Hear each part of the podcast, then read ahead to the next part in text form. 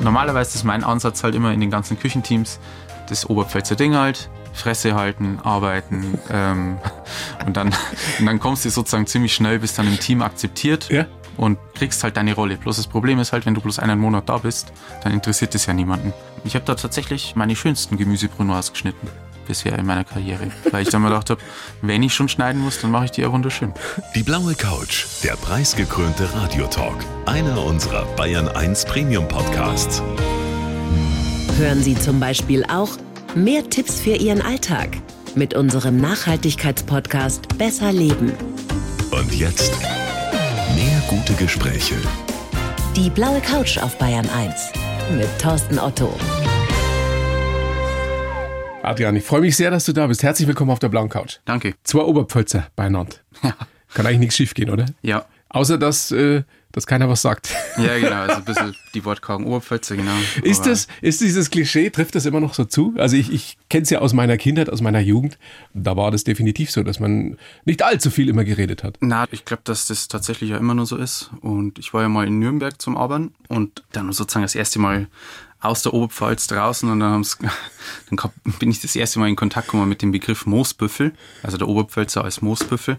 Und das stimmt halt wirklich, also stur, fleißig und also gerade stur, wenn dem Büffel was passiert, was nicht taugt, dann ist er stur, also so Wackersdorf halt. Kommt mir sehr bekannt vor. Ja, genau. So, diese, So sind wir halt. Ja. Aber dagegen ist überhaupt nichts einzuwenden. Gratulation erstmal, bevor wir richtig loslegen. Entdeckung des Jahres. Als Koch, als Restaurant vom renommierten Restaurantführer Go Mio gewählt. Wow. ja, merci. Alter. das war das höchste der Gefühle. Ja, also, bist du ausgeflippt, als du das gehört hast, als Nee, die angerufen ähm, haben? also die Einladung kam per Mail und die Euphorie ist schon wieder weg ein bisschen, weil das war ja schon im Juni und wir dann einfach weiter, also der Alltag hat einen ja dann schnell wieder Klar. im Griff. Tag für Tag aufs Neue Genau. wieder super kochen. Oberpfälzer sind oft Feinschmecker, hast du gesagt, sie wissen es nur nicht. Ja, also Fällt es mir sehr gut der Satz, weil da ist viel dran. Ja. ja, es ist tatsächlich so, also ich habe ja einen Businessplan schreiben müssen und ich habe das immer nicht verstanden. Also so, ich kenne das aus meiner Familie oder halt aus meiner Verwandtschaft. Deine Familie hat ein Hotel eben in Neustadt. Genau, also gerade auch meine Tante, die legen sehr viel Wert auf Essen und dann so dieser ganze Dunstkreis, der so dranhängt, Großtanten, aber auch Freunde der Familie, die fahren halt, Blick sagt, die wissen, bei welchem Kartoffelbauern muss man jetzt hinfahren und da kannst du aber bloß die Festkochenden nehmen und ähm, die Leberwurst, die holen es dann ähm, 50 Kilometer weg in der nächsten Metzgerei, aber da wird dann bloß die Leberwurst geholt und die checken das immer nicht, dass das ein unglaublicher Arbeitsaufwand ist, weil sie halt dann am Samstag, Blick sagt, drei, vier Stunden unterwegs sind für den Wochenendeinkauf. Aber im Allgemeinen muss man nicht nur die Oberpfälzer, sondern auch die Bayern an sich, die Deutschen an sich immer noch ein gutes Essen ranführen, oder? Ja, also ja, also es, es geht. Es geht bei uns. Wird es einen Unterschied machen, ob dein Restaurant jetzt in Neustadt an der Waldnapp steht oder in Dortmund, in Hamburg oder in Paris? ja, also ich finde schon, dass das Umfeld immer äh, Einfluss hat auf ein Restaurant. Also ich finde es wichtig, dass es Einfluss hat, weil, also Blick sagt, die fahren nicht nach Italien am Gardasee, um Schnitzel zu essen. Ganz hart formuliert.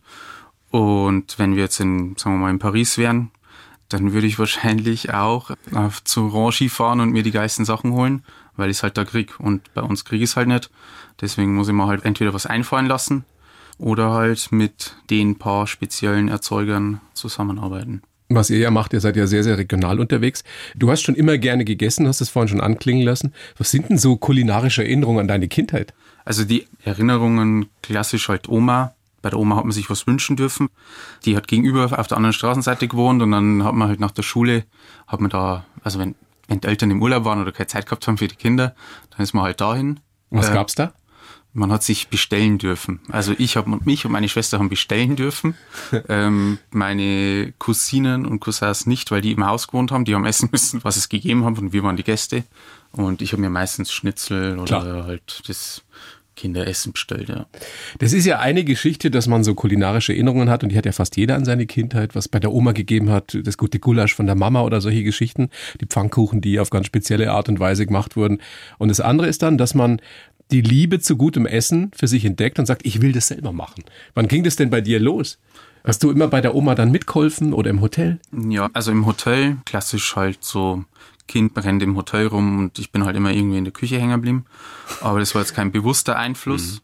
Das ging dann erst so, ich war in der Realschule und dann halt, dann heißt es halt, dann sagen die halt hart formuliert 60-jährige weiße Männer, du musst jetzt den Beruf wählen, den du die nächsten 40, 50 Jahre machst. Um Gottes Willen. Genau, und was, also ein 16-, 17-Jähriger, der denkt halt, also zu der Zeit nicht einmal an morgen, sondern halt eher so ans Wochenende, wo geht's hin?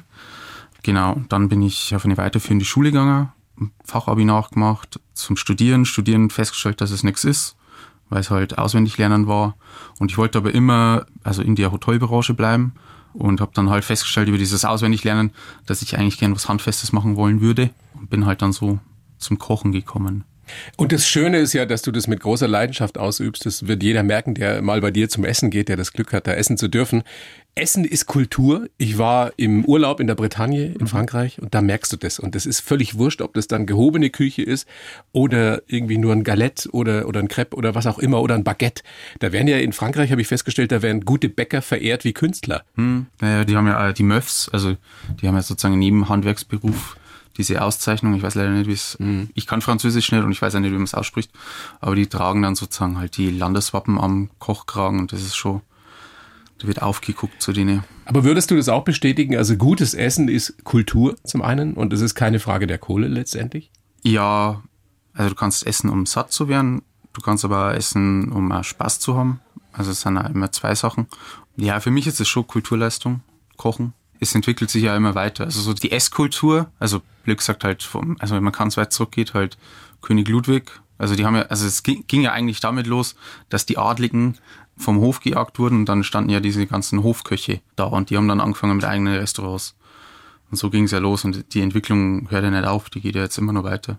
Was kostet ein Menü bei euch im Restaurant? Äh, wir machen Mittwoch, Donnerstag 65 und am Wochenende 70. Mhm. Das sind vier, fünf Gänge? Vier Gänge, ja. Das ist natürlich äh, ist, ist ein stolzer Preis.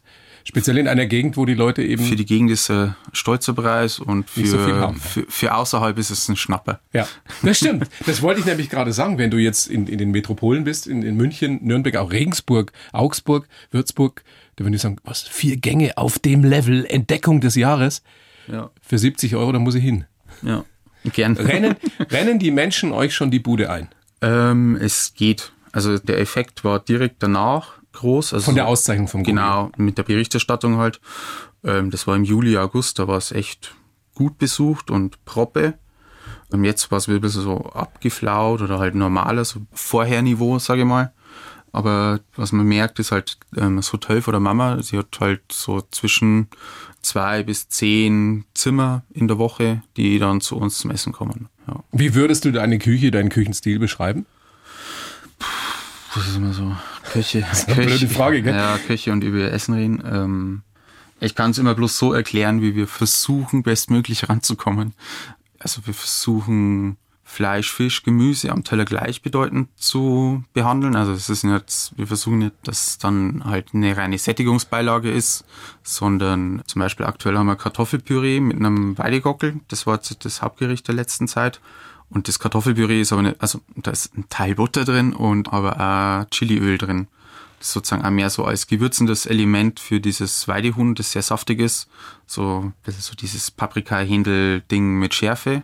Genau, und dann halt immer, wir versuchen einen großen Anteil Gemüse zu verarbeiten. Also immer zwei Gemüsegerichte, ein Fisch. Aber eure Küche, was ich mir hab sagen lassen, ist zwar sehr regional, aber nicht nur traditionell, sondern du versuchst auch immer wieder Ja, einen sind- Schritt weiter zu gehen. Ja, also wir sind, finde ich, sehr auf der Höhe der Zeit. Also uns wird ja immer sozusagen ein bisschen Wahnsinn nachgesagt, dass wir das sozusagen in Neustadt an der Waldner machen, kurz vor der tschechischen Grenze.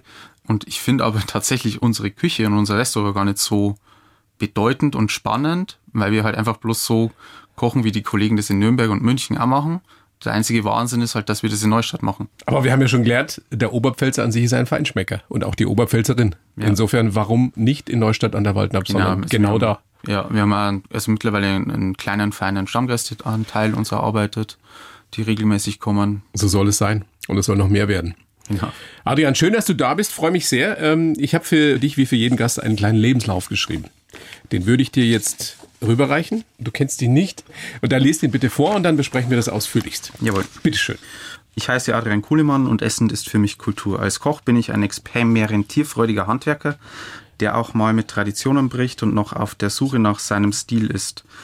Ich war sehr überrascht, dass der Restaurantführer Gummio uns als Entdeckung des Jahres ausgezeichnet hat. Die Preisverleihung unter all den Großen meiner Branche habe ich sehr genossen, auch wenn ich vielleicht nicht ganz angemessen gekleidet war. Geprägt haben mich meine Kinder im Hotel meiner Eltern, die Lehrjahre bei Spitzenköchen und viele kulinarische Erfahrungen auf meinen Reisen. Ansonsten bin ich ein positiver Oberpfälzer Sturschädel, Da der, steht's. ja genau, der sich mehr Konkurrenz in der Umgebung und eine anonyme Kneipe um die Ecke wünscht. Was sagst, kannst du unterschreiben? Ähm, ja, stimmt. stimmt sehr. Was hat's mit der anonymen Kneipe um die Ecke auf sich, die du dir wünscht? Ähm, ja, also sozusagen, ich habe ja in Nürnberg und Stuttgart gearbeitet und ist ja klassisch, du putzt am Samstag, das dauert dann länger äh, und gehst dann sozusagen mit Kollegen noch irgendwo hin. So, jetzt bin ich, natürlich habe ich auch Kollegen, bin aber jetzt natürlich auch der Chef, also es ist dann nochmal so, wir verstehen uns sehr gut und ich würde auch sagen, dass ich mit unserem Koch befreundet bin, aber ich kann sozusagen, ich bin auf einer anderen Ebene, so vom Und du Formalen. gerne mal Privatsphäre haben und trotzdem in eine Kneipe gehen, was aber in Neustadt oder Genau, in erstens- Weiden nicht möglich ist, weil dich jeder kennt. Erstens das und äh, genau, ja, in, in, also in Neustadt gibt's keine Kneipe. Und wenn ich sozusagen anonym mit meinem Koch mich an die Bar setzen wollen würde in Weiden, dann sind da wahrscheinlich zehn Leute, die man kennt und mit denen muss man dann plaudern. Wozu führt es, dass du dein Bier zu Hause trinkst? Oder? Dass man auf YouTube versumpft und Videos anschaut. Samstagnacht. Das klingt ein bisschen traurig, ehrlich Nein, es gesagt. geht, es geht. Es, ist ein, es sind meistens Musikvideos. Gut, dann wollen wir mal überprüfen, was ich da so reingeschrieben habe. Fangen Ja. ganz vorne an. Du bist, Adrian, geboren am 6. Juli 89 in Neustadt. Ja. Die kleinste Kreisstadt Bayerns, was viele nicht wissen. Ja. Ich glaube 6.000, 6.500 Einwohner, oder? Ich glaube 5,8 sind 5,8, okay. Und Basketball-Hochburg, was man immer betonen kann an der Stelle. Genau. Schöne Grüße an Willy Merkel an der Stelle. Ich richt's aus. Den Vater des, des Neustadter Basketballs. Kindheit im Hotel der Eltern verbracht. Wie stelle ich mir das vor? Du bist so mitgelaufen, wie das in Hotels so üblich ist. Ähm, tatsächlich ist die Wohnung der Eltern auch im Haus. Die ist sozusagen die Dachgeschosswohnung und ja, hoch, runter, Rezeption. Also sozusagen, wenn ich in die Wohnung gehen wollte, musste ich an der Rezeption vorbei. Und ähm, Restaurant. Also ich hole mir mein Frühstück unten, so Zeug, ja. Auf der einen Seite viel Freiheit, auf der anderen Seite halt immer unter Beobachtung, oder? Ja, es ist so, wie wenn man halt sich sozusagen um 7 Uhr in der Früh sein Brötchen holt, bloß dass du musst halt Grüß Gott sagen, weil du halt fünf Gäste am Weg triffst. Was hat dich das gelehrt, dass du von klein auf immer darauf achten musstest, wie benimmst du dich, wie gehe ich mit Gästen um und so weiter? Weiß ich gar nicht. Ich glaube, bewusst hat es mich nicht beeinflusst, hoffe ich. Aber du bist ein sehr höflicher Mensch.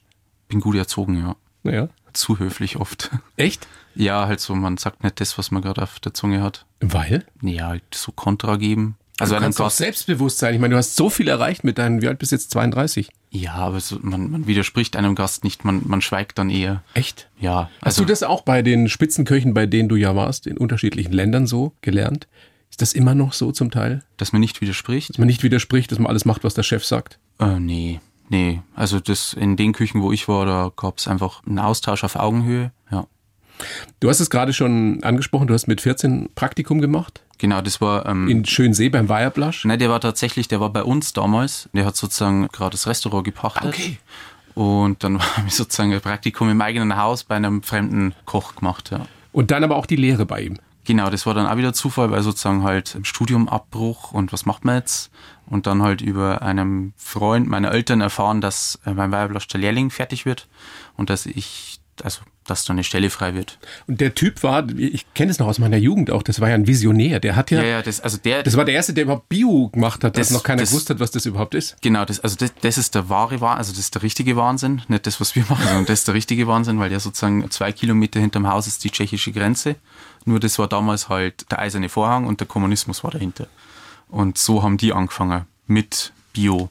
Und halt auch keine Wirtshausküche, sondern halt auch so ein bisschen diesen französischen Einfluss und ja, Ich weiß das noch genau. Mein Vater hat gesagt, wir fahren da jetzt mal hin nach Schönsee und das ist äh, was ganz Besonderes und das kannte damals keiner. Jeder hat gesagt, was ist, was ist denn das für ein Verrückter dort? ja, also fast von Weiden aus fährst du 45 Minuten.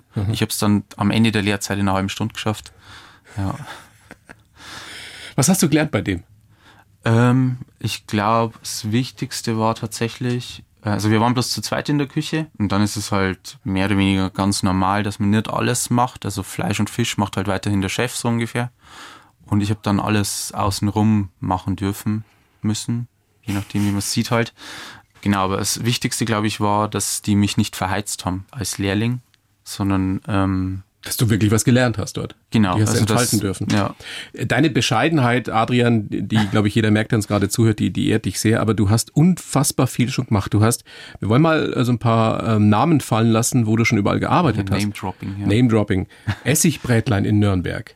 Also Zwei-Sterne-Restaurant, legendär, vor allem für seine Gemüseküche auch. Was hast du da, was fällt dir spontan dazu ein? Was hast du da gelernt? Mm, Das Essigbrettlein hat tatsächlich den größten Einfluss bei uns jetzt am Teller aktuell. Es ist halt so dieses Kreative, also das, das kreative Denken für den Teller habe ich von denen eigentlich tatsächlich. Also sozusagen Weiherblasch nicht verheizt werden und so ein bisschen dieses Politische, dass man halt darauf achtet, was man hernimmt, wo man das hernimmt. Nachhaltigkeit als Genau, Stichwort. genau. Und das Kreative dann, Das Kreative war beim Essigbrettlein. dann warst du ein halbes Jahr am Tegernsee. Tegernsee, eine, genau. Eine der wenigen nicht so. Ja, da, das, das war klassisch. Also da bin ich direkt nach der Lehre hin, vom Zwei-Mann-Betrieb in die, ich glaube damals 16-Mann-Küche, was ich ja so wollte, um halt diesen, das mal kennenzulernen. Auch ein Sternerestaurant? Hatte eines, das Haus hatte einen Stern, aber ich war sozusagen in der Hotelküche. Und Hotelküche, so dieses ganze Spektrum an Hotelküche mitgemacht, was man hasst als Koch. Also sprich Hochzeiten gleichzeitig, ein normales Tagesgeschäft, ja, einspringen für Ausfälle. Und der Umgang muss auch relativ heftig gewesen sein dort. Ja, es war so, also der Chef damals, der hat so ein bisschen ein Klima der Angst. Also ich weiß gar nicht, wie er das geschafft hat, aber sozusagen, wenn der, wenn der die Küche betreten hat, ähm, war andere Stimmung im Team. Und vorher war es gut und vorher haben alle locker gekocht und danach war irgendwie nur Anspannung in diesem Team. Dann warst du in Stuttgart Genau. bei Vincent Klink, Genau. den viele vielleicht aus dem Fernsehen kennen, was er jetzt ja nicht mehr macht, aber ein, ein richtiger Vertreter der alten Küche. Genau, das ist so. Ein unglaublicher Typ. Ja, witzig Mann, Kumpel, so die Richtung. Diese Generation. Wie würdest du ähm, beschreiben, was du da mitgenommen hast? Da habe ich tatsächlich kochen gelernt. ähm, da wurde es auch Zeit, oder? ja, ja, also wirklich so klassisch. Soßen machen und solche Sachen. Soßen, Pasteten einsetzen. Also wer, wo in Deutschland kannst du lernen, wie man eine Krustenpastete einsetzt. So dieses Ding halt. Und dann halt diese schwäbische Bauchküche, also Linsen, äh, Maultaschen. Das ist ja eines dieser, wie sagt man auf Neudeutsch, Signature Dishes von Ja. Vincent Klink, Ja, oder? genau. Linsen mit Spätzle und Ähm, Linsen gibt's bei dem, also zu meiner Zeit gab's dann immer mit einer Forelle gebraten, Linsen auf. Und dann ähm, ein paar kamen dann immer Kartoffelgratin oder klassisch ähm, Salzkartoffeln mit Butter. Stimmt es, dass der immer in so einem Glaskabuff Ja. saß oder vielleicht auch noch sitzt? Ähm, das Glaskapuff, das steht im Garten.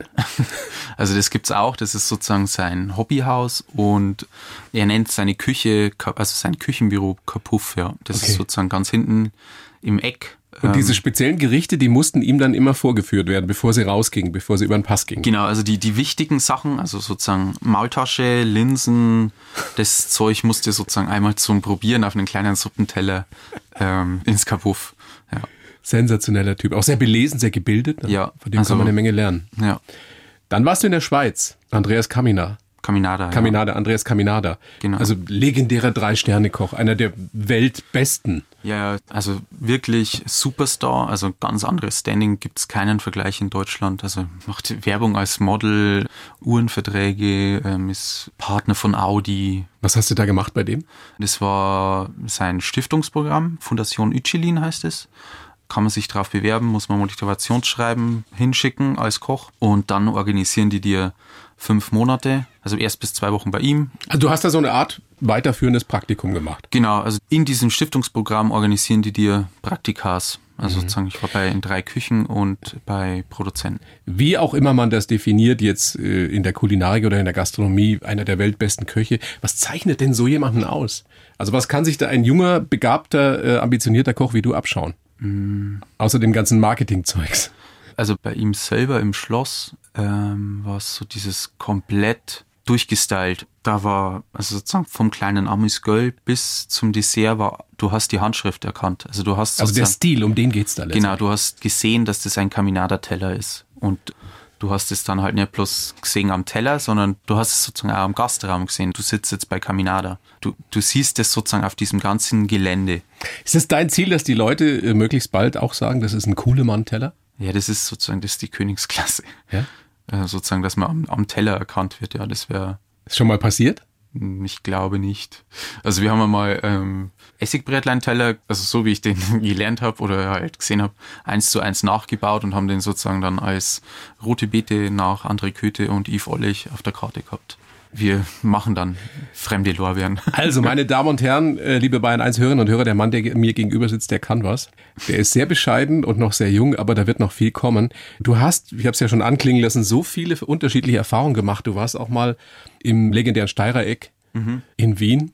Und das ist, das musst du wirklich erzählen. Das ist eine großartige Geschichte. Also im Nachhinein hast einen Monat lang Gemüsewürfel schneiden müssen im Keller. Ja, also ganz so schlimm war es nicht. Aber das war sozusagen ein Monat von diesem Stiftungsprogramm.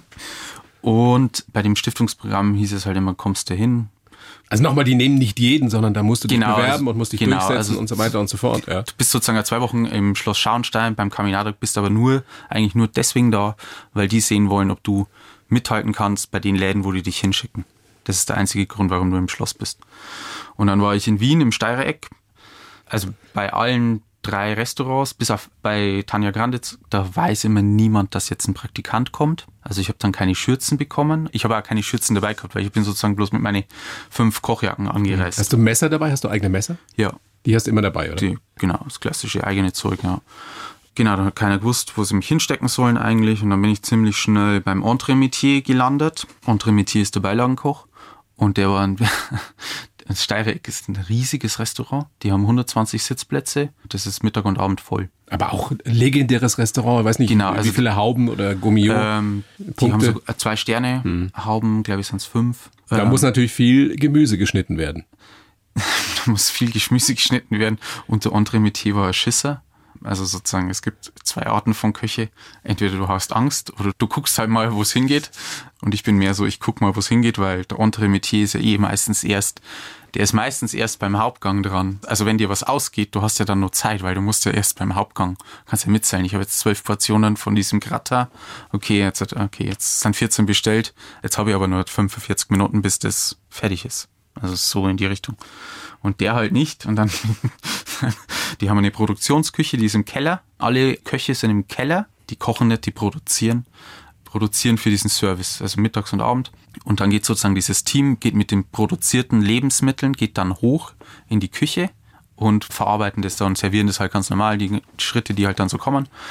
Ich bin da nie mit hoch, sondern ich bin unten geblieben und habe dann sozusagen weiter produziert fürs Abendgeschäft. Gottes Willen dann war halt irgendwann so, ja, kommst halt jetzt mal mit hoch zum Posten Happen, also jetzt den hier bin ich zum Chef vom Happenposten. Und der so, ja, ähm, hier oben kann ich den nicht gebrauchen, gehst wieder runter. Und dann habe ich sozusagen, diesmal habe ich keine Gemüsewürfel und Schülien, also Streifen, schneiden dürfen, sondern diesmal habe ich eine großartige Arbeit, Kartoffelfäden, also erst Kartoffelfäden mit dem Spiralschneider machen, dann auf dem Aluminiumstab wickeln und dann frittieren. Und das aber halt 120 Stück für den Abendservice. Um Gottes Willen. Aber gehört sowas dazu, dass man sowas mal gemacht hat am, am Anfang seiner Karriere, um ein großer zu werden? Naja, normal. Oder ist also, das Schikane letztendlich? Nee, das ist, du hilfst denen ja. Also du hilfst den Köchen, du, die haben dann plötzlich, die sind einer mehr am Posten. Du hilfst denen dann ja auch. Hm, also es also, muss gemacht werden einfach. Ja, die freuen sich, weil sie sozusagen halt einen Mann mehr haben. Und ich bin denen ja nicht böse. Und ich bin auch nicht dem Steirereck böse um die Arbeit es war halt einfach so. Und jetzt ähm, kannst du wirklich Gemüse schneiden. Ja, ich habe dann währenddessen, also normalerweise ist mein Ansatz halt immer in den ganzen Küchenteams das Oberpfälzer Ding halt, Fresse halten, arbeiten ähm, und dann und dann kommst du sozusagen ziemlich schnell, bist dann im Team akzeptiert ja. und kriegst halt deine Rolle. Bloß das Problem ist halt, wenn du bloß einen Monat da bist, dann interessiert das ja niemanden. Die wissen zwar, hey, du kannst das, das funktioniert, aber was sollen wir dich mehr einarbeiten, bist ja bald wieder bist weg. Bist eh bald wieder weg, ja. Genau. Und ich habe da tatsächlich meine schönsten Gemüsebrunoise geschnitten bisher in meiner Karriere. Weil ich dann mal gedacht habe, wenn ich schon schneiden muss, dann mache ich die ja wunderschön. Ja, genau, so muss man solche Sachen ja. sehen, oder? Ja. Machst dir schön Tempo, da, wo du gerade bist, wo dich das Leben gerade hinstellt. Genau, in einem gewissen Tempo und halt die schönsten. Und dann kommst du, ich überspringe mal ein bisschen was, ja. im, im Juli 20 und sagst, ich mache jetzt nach dem ersten Lockdown ein Restaurant, ein ambitioniertes Restaurant auf. Ja, also es lief auf den Juli raus. Äh, man Schon fängt, klar, ja. aber ist eigentlich ein Wahnsinn, oder? Der erste Lockdown hat uns tatsächlich geholfen, weil dann das Hotel war dicht. Also Der Mama hat es nicht geholfen, der Verpächterin hat es nicht geholfen, weil sie dann keine Hotelgäste mehr hatte. So an sich war es gut, weil wir dann die Küche renovieren konnten und halt da entsteht ja Baulärm, Baudreck. Also so wie viele andere Betriebe das auch gemacht haben, die haben halt diesen Lockdown genutzt, um Renovierungsarbeiten zu erledigen. Aber es gehört ein gewisser Optimismus dazu, eine Zuversicht zu sagen, in dieser Zeit, in der Pandemie, und da wusste ja noch keiner, wo es, wo es lang geht, wo es hingeht, ich mache jetzt ein ambitioniertes Restaurant auf. Ja, aber mir ist ja vorher auch schon Wahnsinn als testiert worden. Also es ist was sozusagen auf dem Weg dahin war ja auch schon wahnsinnig. Würdest du das unterschreiben, dass fast alle Spitzenköche, egal wo und, und je höher es geht, dann umso mehr verrückt sind auf ihre Weise? Hm, verrückt nicht, aber es ist eine eigene Welt. Du bist ja eh durch das, dass du andere Arbeitszeiten hast, bist du schon in einem anderen Leben drin. Also du bist in so einer Parallelgesellschaft eigentlich, in so einer Nacht, Nachtgesellschaft. Aber die kann ja auch ganz schön sein eigentlich. Aber es ist schwer, da jemanden zu finden, gerade im privaten Bereich, der das mitgeht, den Weg. Ja, ich habe das Glück gehabt, die Gattin gab es schon vor dem Kochen. Aber da war sie noch nicht deine Gattin. Nein, die, die Ihr war habt das- jetzt erst geheiratet, oder? Genau, im August, ja. Und sie kommt aus der Automobilbranche, richtig? Genau, die arbeitet in der Automobilbranche, ist im Homeoffice. Und versteht, was du da tust? Also akzeptiert das auch in jeder Hinsicht? Ja, ich glaube, dass unsere Beziehung darauf aufbaut, dass wir beide machen lassen. Also sozusagen, sie darf halt ihr Ding machen, ich mache halt mein Ding und dann ist es halt dann immer so dieses Aushandeln von Kompromissen. Ja, Stimmt es, dass sie ab und zu mal auch bei dir in der Küche steht und, und spült? ja dieses Wochenende war sie im Service. Also die kann viel, die Frau. Die muss jetzt viel ran, ja. Sehr, sehr schön, Adrian. Und jetzt habt ihr dieses Restaurant. Dann gab es ja nochmal einen Lockdown. Genau, der Wieder der, schwierig. Der lange Lockdown, ja. So, dann musstet ihr wieder kämpfen, dass Leute euch überhaupt finden, dass die sagen, ich gehe jetzt nach Neustadt an der Waldenab ins Restaurant Kuhlemann, um mal richtig gut zu essen. Und dann kommt irgendwann der Cheftester vom Gomio, was ihr ja nicht, nicht wisst. Also man kennt seine Pappenheimer da zwar, aber dann kommt dieser Typ und hat eigentlich für zwei reserviert gehabt und du warst erstmal sauer auf den, gell? Ja, also ich fand's unglaublich unprofessionell, weil man für zwei reserviert und dann alleine kommt, weil das halt einfach für mich als Unternehmer halt einfach 70 bis 80 Euro weniger in der Tasche sind. Und dann bin ich halt einfach so durch die Küche mit meinem Grand stravanzt und habe halt zu meinem Restaurantleiter gesagt, er soll das gefälligst buchen, den zweiten Tisch. Aber der war dann ganz nett, also der, der Grand war dann schnell verflogen. Aber du wusstest, das ist der Cheftester vom Gomio. Genau, also das war der Herr Wirz, der Chefredakteur selber. Und den kennt man, weil der ja öffentlich auftritt. Hat der dir danach direkt gesagt, wie begeistert er war? Nee, ähm, ich saß dann mit ihm noch am Tisch und hat halt dann so ein paar Rückfragen gestellt, was jetzt auf, bei den einzelnen Gerichten, was da für Komponenten drauf waren, was. Was hat was, er zu essen gekriegt? Was gab's da? Ähm, das war damals Sicker Hirsch, also das ist ein Hirschart, die es nur bei uns gibt, so ein bisschen, mit verbrannter Aschecreme, genau. Ich weiß gar nicht, es steht im Buch, ich habe das Buch nicht. Du weißt es nicht. Ähm, ähm, auf jeden, also was ich noch weiß, ist, weil es auch sehr gelobt hat, war Creme-Eis mit Mandarine. Also das war damals unser Winterdessert. Die Lachsforelle hat er bemängelt im Buch, da hätte ein bisschen Salz rankommt. Ähm, aber ansonsten, Muss er ja sehr zufrieden gewesen sein, weil Genau. ein paar Wochen später, Monate später, kam die Einladung zur Preisverleihung nach Berlin. Ja. Da wusstest du aber nicht, worum es geht, oder? ich wusste nicht, um was es geht, aber ich habe, also die Einladung kam per Mail und dann stand halt drin, das ist im Rutz, in dem Dreisterner. Und dann haben wir so gedacht, okay, Rutz, okay, äh, kleine Ist nicht so groß. Ja. Ist nicht so groß, passen vielleicht 40 Mann rein. Also die werden jetzt dann nicht alle neuen Haubenrestaurants, sozusagen jeder, der da neu einsteigt, einladen. Da haben wir schon gedacht, okay, es ist der Koch des Jahres wird es nicht sein. ähm, deswegen haben wir schon gedacht, dass sowas in die Richtung sein sollte. Jetzt fährst du da mit deinem Koch hin. Genau, Koch und Partnerinnen. Und Partnerin natürlich. Und deine Partnerin sagt dir nicht, mach dich mal ein bisschen schick. Erzähl Doch, mal, hat, da hat sie schon gesagt. aber erzähl, wie du da aufgetreten bist bei diesem Gala-Diner. Ja, also wir haben halt dann für Berlin gepackt und die Gattin meinte, ich soll doch, also ich soll mindestens ein Hemd mitnehmen. Und dann habe ich gesagt, na, dann mache ich mir jetzt zum Affen mit dem Hemd. und dann habe ich halt das angezogen, wo ich mich am wohlsten fühle. Und so, das ist? Ein schwarzer Patagonia-Sweatshirt, äh, Jeans und Sneakers. Und mein Koch hatte sein bestes Poloshirt an, so ungefähr, aber auch Jeans und Sneakers. Und dann stehen wir halt da im Rutz. Wieso seid ihr denn nicht wenigstens in, in Kochjacke oder so dahin? Ah, das macht keiner. Macht keiner? Nee. Okay, aber die anderen standen wahrscheinlich da im Anzug. Genau, bei Paus gesehen ist es ein maßgeschneiderter Anzug, so, ja. Und dann stehen wir halt hinten im Eck und uns hat da keiner gekannt. Und es hat sich auch wirklich niemand für uns interessiert. äh, dann habe ich da so an unserem Champagner genippt. Irgendwann kam der, der Käsemann, Thomas Brechtle von Jamai Leibspeis aus, aus dem Allgäu. Ja. Genau. Und der kam dann näher und hat so gemeint, ja, wer seid denn ihr? Ihr schaut so aus, als würde es hier nicht reinpassen. Und ich gesagt, ja, danke. wir sind eingeladen worden. Ah, okay, gut, ja. Das muss man sich diese Szenerie mal vorstellen. Da stehen all die großen Drei-Sterne-Köche und alles schick und eine Gala-Geschichte und ihr da im Patagonia-Sweatshirt und im Poloshirt. Vor euch war, glaube ich, die Preisverleihung fürs Lebenswerk. Barreis? Genau, der Herr Barreis hat dann auch das Wort ergriffen und hat sich bei seinen Barreisianern bedankt und, mm, so, so. und der Herr Wirz hat dann gemeint, ja, also alle unter 40 Jahren Berufserfahrung dürfen jetzt hier nicht mehr sprechen. Und danach war ich dran. Dann habe ich gesagt, ja, also ich muss jetzt nichts sagen. Ja, nein, Herr Kuhlemann, Sie dürfen nicht. Sie dürfen nicht. Ja. Aber du hast den Preis dann für den Entdeckung. Für die, für die ja. Entdeckung des Jahres gekriegt. Wow. Kamen denn die, die großen Jungs danach und haben euch gratuliert? Ja, der Herr, der Herr Bau auch Drei-Sterne-Koch? Drei-Sterne-Koch, bei dem saß ich auch schon. Also sozusagen, da waren auch lauter Köche anwesend, bei denen ich schon saß, so zum Messen. Die du auch kanntest aus dem Fernsehen Genau. oder weil du da schon ja, gegessen genau, hast? Der, der kleine Junge, der halt bei denen mal am Tisch saß, so ungefähr. Und der Herr Bauer ist dann so vor mir gestanden beim Mannschaftsfoto und hat sich dann ähm, bei mir entschuldigt. Habe ich Ihnen schon gratuliert? Ähm, es tut mir leid, dass ich Sie gar nicht am Schirm habe. Dann habe ich gesagt, ja, bei mir im Ort haben es auch viele nicht begriffen.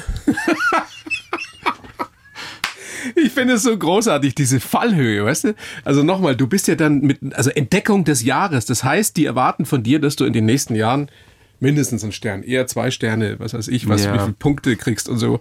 Und dann sitzt du da und keiner kennt dich und du nimmst das immer auch. Das stört dich aber auch gar nicht großartig, oder?